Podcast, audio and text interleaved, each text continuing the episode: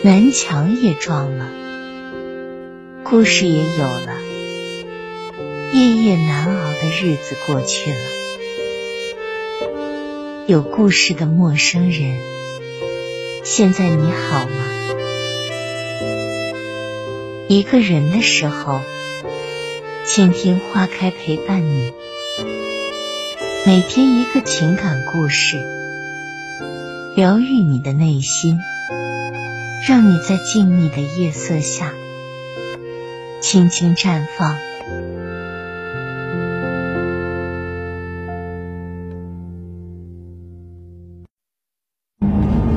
我想，我应该尽快忘了这一切。遗忘对我来说，就是一种心理治疗的方法。我必须从现实生活中找到一种力量，这个力量。就是我的家庭、爱人和孩子。那个时候，在我心里，理想、事业、工作，好像一下子都变得无所谓了。那个时候，最让我感到温暖、感到安慰、最值得我去珍惜的，就是我的这个家。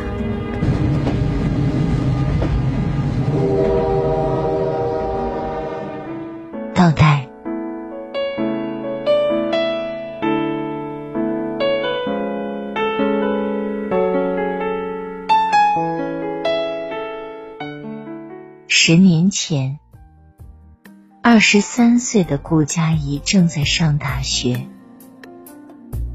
当年的她年轻、骄傲、美丽，是校园里一道亮丽的风景线。没有人不知道，那个长发披肩、总是穿着优雅长裙的女生，就是商学院历届最漂亮的学生会主席。那时顾佳怡总是说：“我爱的那个人不一定要像《大话西游》里紫霞希望的那样，身披金甲圣衣。”脚踏七色云彩来娶我，但他一定是一个顶天立地的男子汉，才貌不俗。大概每个女生都有过这样关于爱情的幻想，可是生活总是和幻想不一样。佳怡，佳怡，快看啊！那群男生又在偷偷看你呢，你看那个男生是不是很帅？哎，高个子的那个男生也很阳光啊。在顾佳怡耳边叽叽喳喳的小女生，是顾佳怡的闺蜜小曼。顾佳怡连忙捂住耳朵，说道：“我的好小曼。”你让我安静一会吧。其实，顾佳怡后来的老公马丁，也是当时那群人中的一个。马丁，标准的工科男，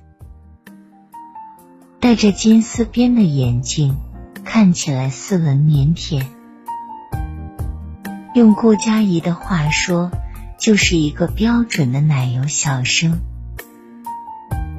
和他心目中的男子汉形象相去甚远。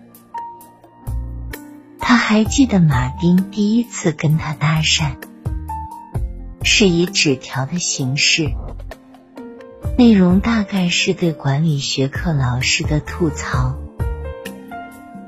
从那之后。顾佳怡开始热衷于和马丁以纸条的形式打发那些对他来说可以忽略的课程，从辅导员的龅牙到某个同学的绯闻，从课桌上的涂鸦到圣斗士、七龙珠、足球小将，从迈克尔、乔丹到范巴斯滕。从彼此的过去到对未来的展望，那时候的他们只是单纯的觉得天很蓝，风很柔，时间过得很快。顾佳怡喜欢张学友，总觉得他的声音里充满着故事，沧桑而动人。马丁会不动声色的买来张学友的 CD。顾佳怡喜欢吃学校后边巷子里老大爷做的煎饼。马丁知道后，连续一个月。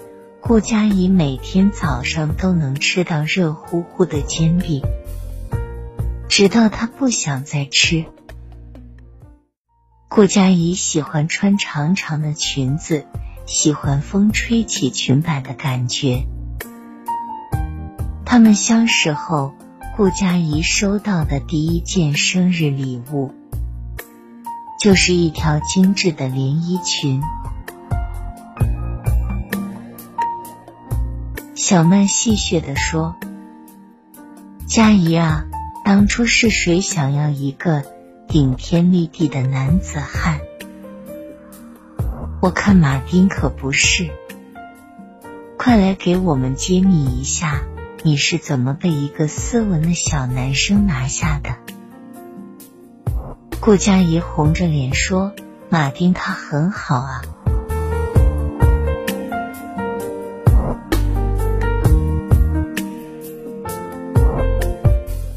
毕业后，成绩优异的顾佳怡去了一家外企。马丁和几个朋友合开了一家小公司。走出了校园的马丁，好像突然转了性子，变得颇有情调。隔三差五的，总有一些小惊喜送给顾佳怡。有时是一本偏门的书籍。有时是手工编织的小玩意儿，让顾佳怡每天泡在蜜糖罐子里。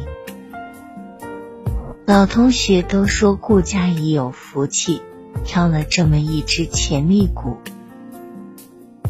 新同事们也都知道，顾佳怡有一个感情很好的男朋友，既浪漫又专情。在众人的祝福中，恋爱了六年的顾佳怡要结婚了。没有轰轰烈烈的过程，没有歇斯底里的争吵，这就是顾佳怡想要的爱情。顾佳怡想，这样细水长流的幸福的日子。他是一辈子都不会厌烦。他可以做一个好妻子、好母亲。马丁会是那个包容、体贴他的男人，是这个家的顶梁柱。等到有了孩子，他们就是最幸福的一家人。但是顾佳怡还没有等到孩子。就先等到了一个噩耗，她得了乳腺瘤。好在顾佳怡是一个坚强的女人，她向公司请假后便住院积极治疗。乳腺瘤属于良性，但有恶变的可能，手术切除即可。难办的是，它属于多发性的。顾佳怡觉得自己向来是一个幸运的女人，这一次想必老天也不会薄待她吧。手术安排在一星期后进行。马丁怕顾佳怡有思想负担。便抛下手头的工作，整天陪着他。不但上网搜笑话讲给他听，还笨手笨脚的煲了鸡汤，却不知道放了什么，味道怪极了。顾佳怡看在眼里，暖在心里，心道：上天果然待我不薄。小两口你一口我一口，分享着这碗鸡汤，好像那是最美味的东西。手术进行的很成功，顾佳怡心里的大石头总算落地了。出院后，顾佳怡又穿起了她喜欢的长裙，走起路来一蹦一跳。马丁，你看我漂亮吗？漂亮，当然漂亮。见到露出小女人模样的妻子，马丁毫不吝啬的夸赞，眼睛里满是宠溺。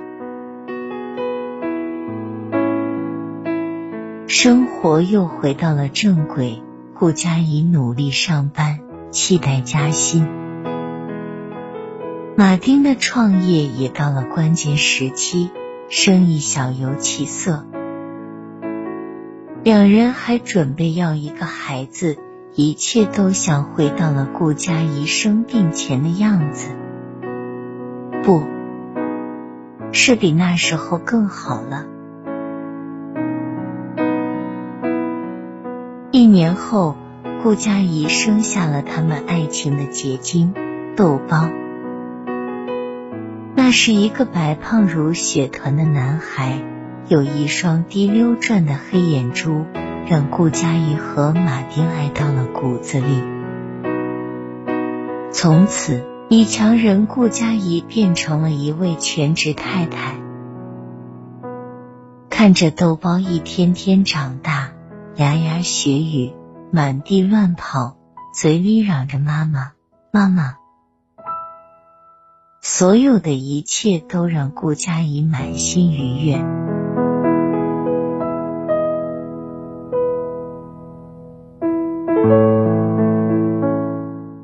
一转眼，豆包已经三岁了。三岁的豆包活泼好动，顾佳怡常常觉得自己的精力不够用了。有一天，顾佳怡像往常一样打扫完房间，突然觉得后背沉沉的，有些酸胀不适。她觉得自己大概是累着了。两年的家庭主妇生活，她并不轻松。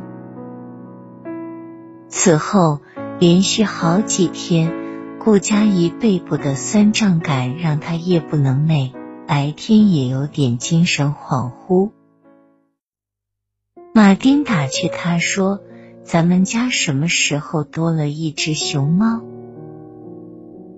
本来是很平常的一句话。却让顾佳怡火冒三丈，心里生出极大的委屈和不满。他转过头，冷冷的看了马丁一眼，不再理他。早上，顾佳怡送豆包去幼儿园后回来，就一个人闷闷的坐着，也不准备午饭。马丁和他说话，他也爱答不理，像是变了一个人。而且一连几天都是如此，马丁觉得很委屈，自己在外面辛苦打拼，回到家还要天天看妻子的脸色，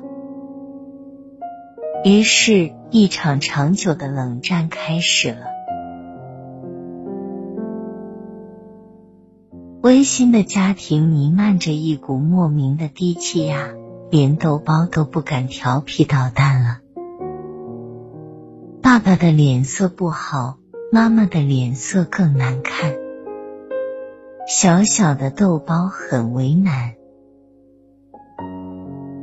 这天，马丁思前想后，决定耐着性子去哄顾佳怡。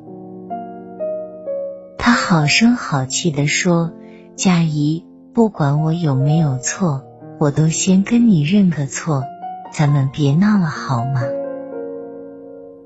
顾佳怡却像被踩了尾巴的猫，尖刻的说：“谁闹了？你以为我在闹？你一点都不理解我，我和你结婚有什么意义？马丁也生气了，没意义，那就离婚啊！说着甩门离去。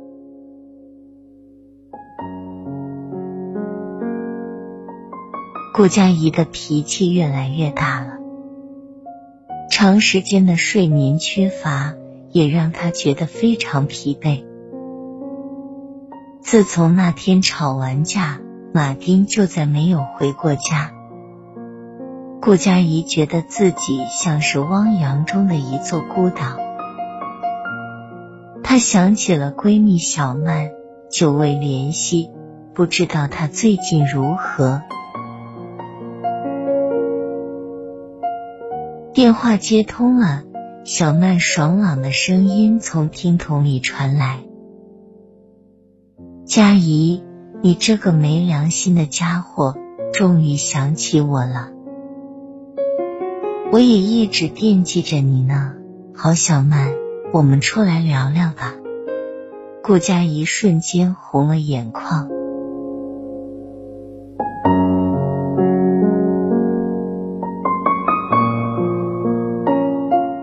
见面的地点约在一家咖啡馆。小曼还和以前一样，皮肤透着健康的粉红色，三十多岁的人了，脸上连一个小斑点都没有。相比较之下，顾佳怡眼圈乌黑，肤色暗黄，一点也不像当年的那个漂亮的学生会主席。小曼惊讶道：“你怎么变成这个样子了？”顾佳怡苦笑了一下，感叹道：“一言难尽。不过你倒是和以前一样，一点都不像当了妈妈的人。”小曼抿嘴一笑：“那是因为我有独门秘密啊。”“哦，是什么？”顾佳怡非常好奇。实话跟你说吧，我发现了一家很不错的店，一直在那里做古经络调理呢。你说神奇不神奇？那儿不用药，不用仪器，甚至连精油都不用，就是纯手工按摩，可是效果特别好。你也去试试。顾佳怡心想。自己最近一直身体不适，去按摩一下倒也不错。就问你说的那家店在哪里呢？就在黄河边南滨河路上，离你家还挺近的。说走就走，两姐妹动身一同前去。顾佳怡说了自己最近的一些症状。理疗顾问马上问道：“会不会是乳腺瘤？”顾佳怡一愣，说：“以前是有，不过做过手术，现在已经好了。”理疗顾问向顾佳怡解释：“这种病是会反复发作的，早期的症状与你现在的身体情况很吻合，而且比较暴躁易怒。”谆谆的话语，舒适的环境，让顾佳怡紧绷的神经放松下来。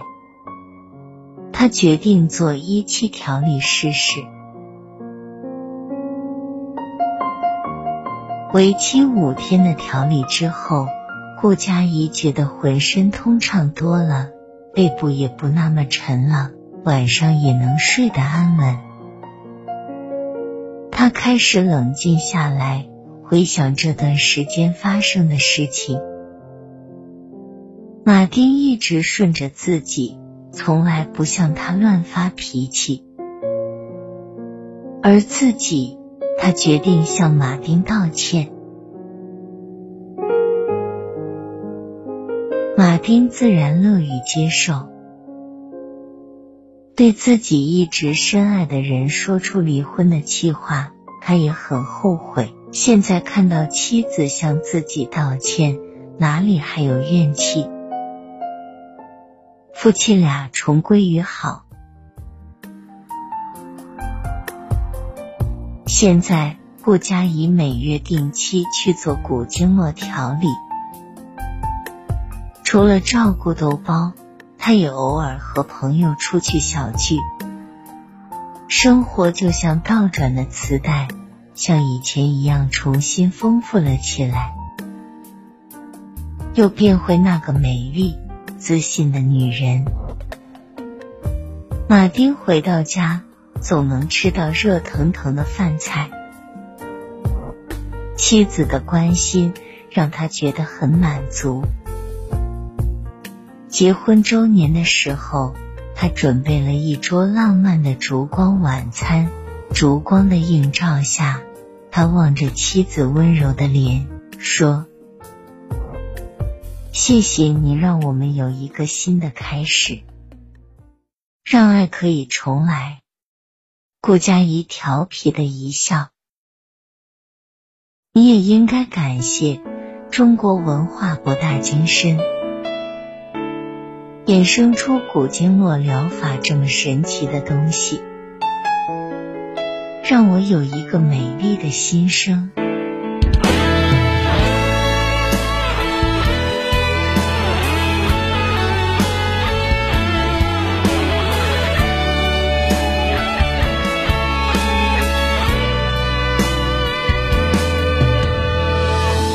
有多少爱能重来？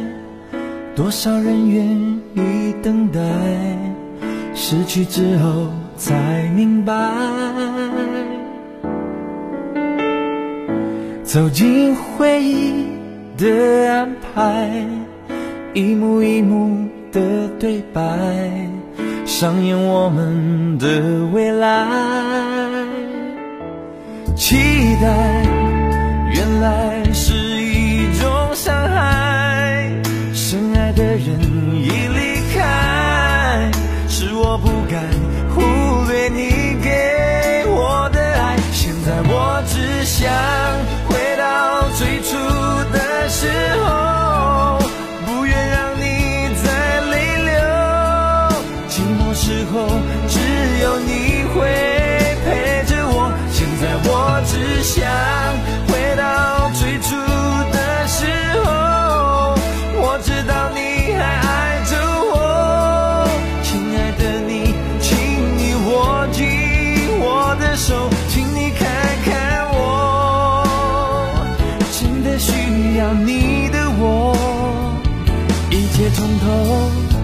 有多少爱能重来？多少人愿意等待？失去之后才明白。走进回忆的安排，一幕一幕的对白，上演我们的未来。原来是一种伤害。深爱的人已离开，是我不该忽略你给我的爱。现在我只想。